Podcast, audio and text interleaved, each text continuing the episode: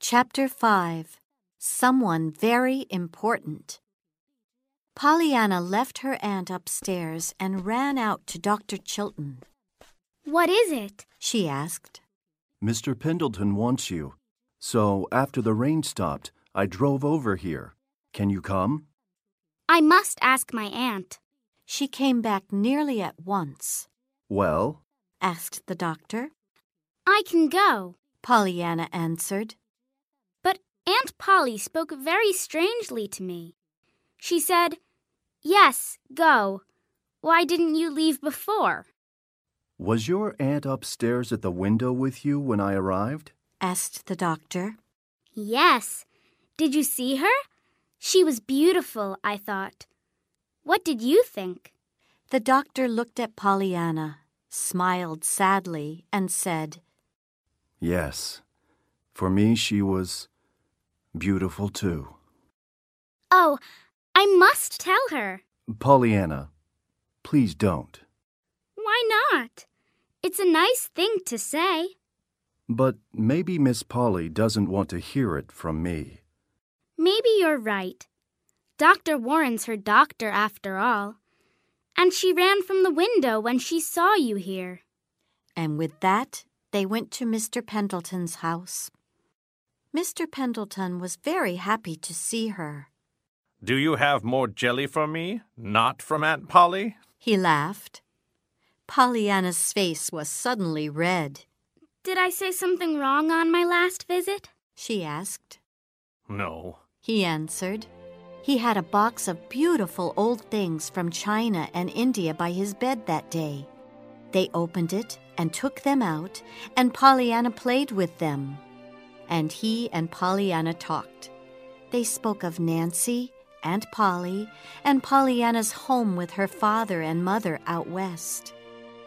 When it was time for her to go, John Pendleton said quietly, Pollyanna, when I learnt about your folks last time, I didn't want to see you again. You reminded me of someone once very important for me, from years ago, and I felt sad. I wanted to forget you. But I can't do without you. I know that now. So please come and see me often. Of course. said Pollyanna.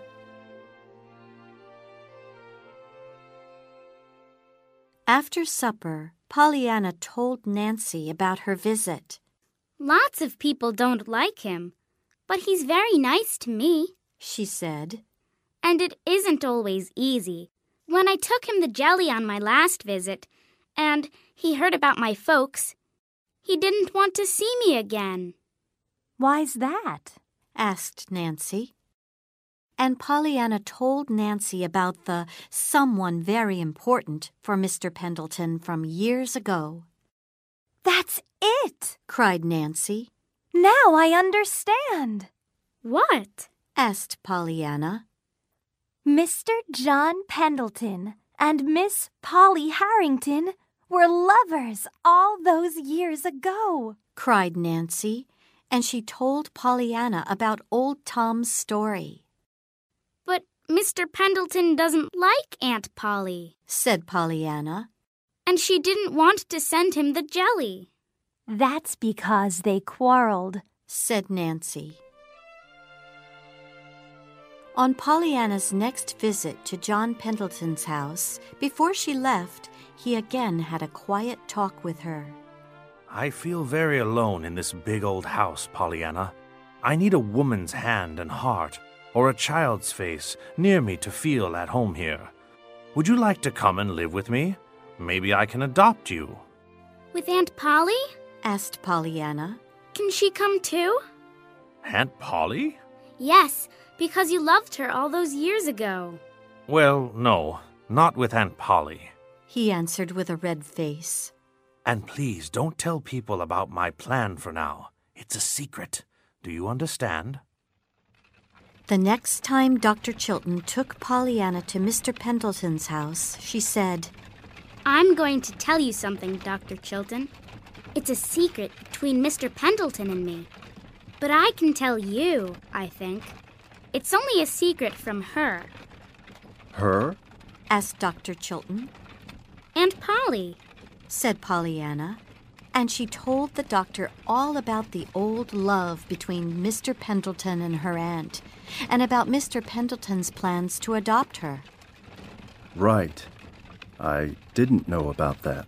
said the doctor. And he was quiet for a long time, Maybe Mr. Pendleton wants to tell me more about it today. said Pollyanna when they arrived, Maybe. said Dr. Chilton.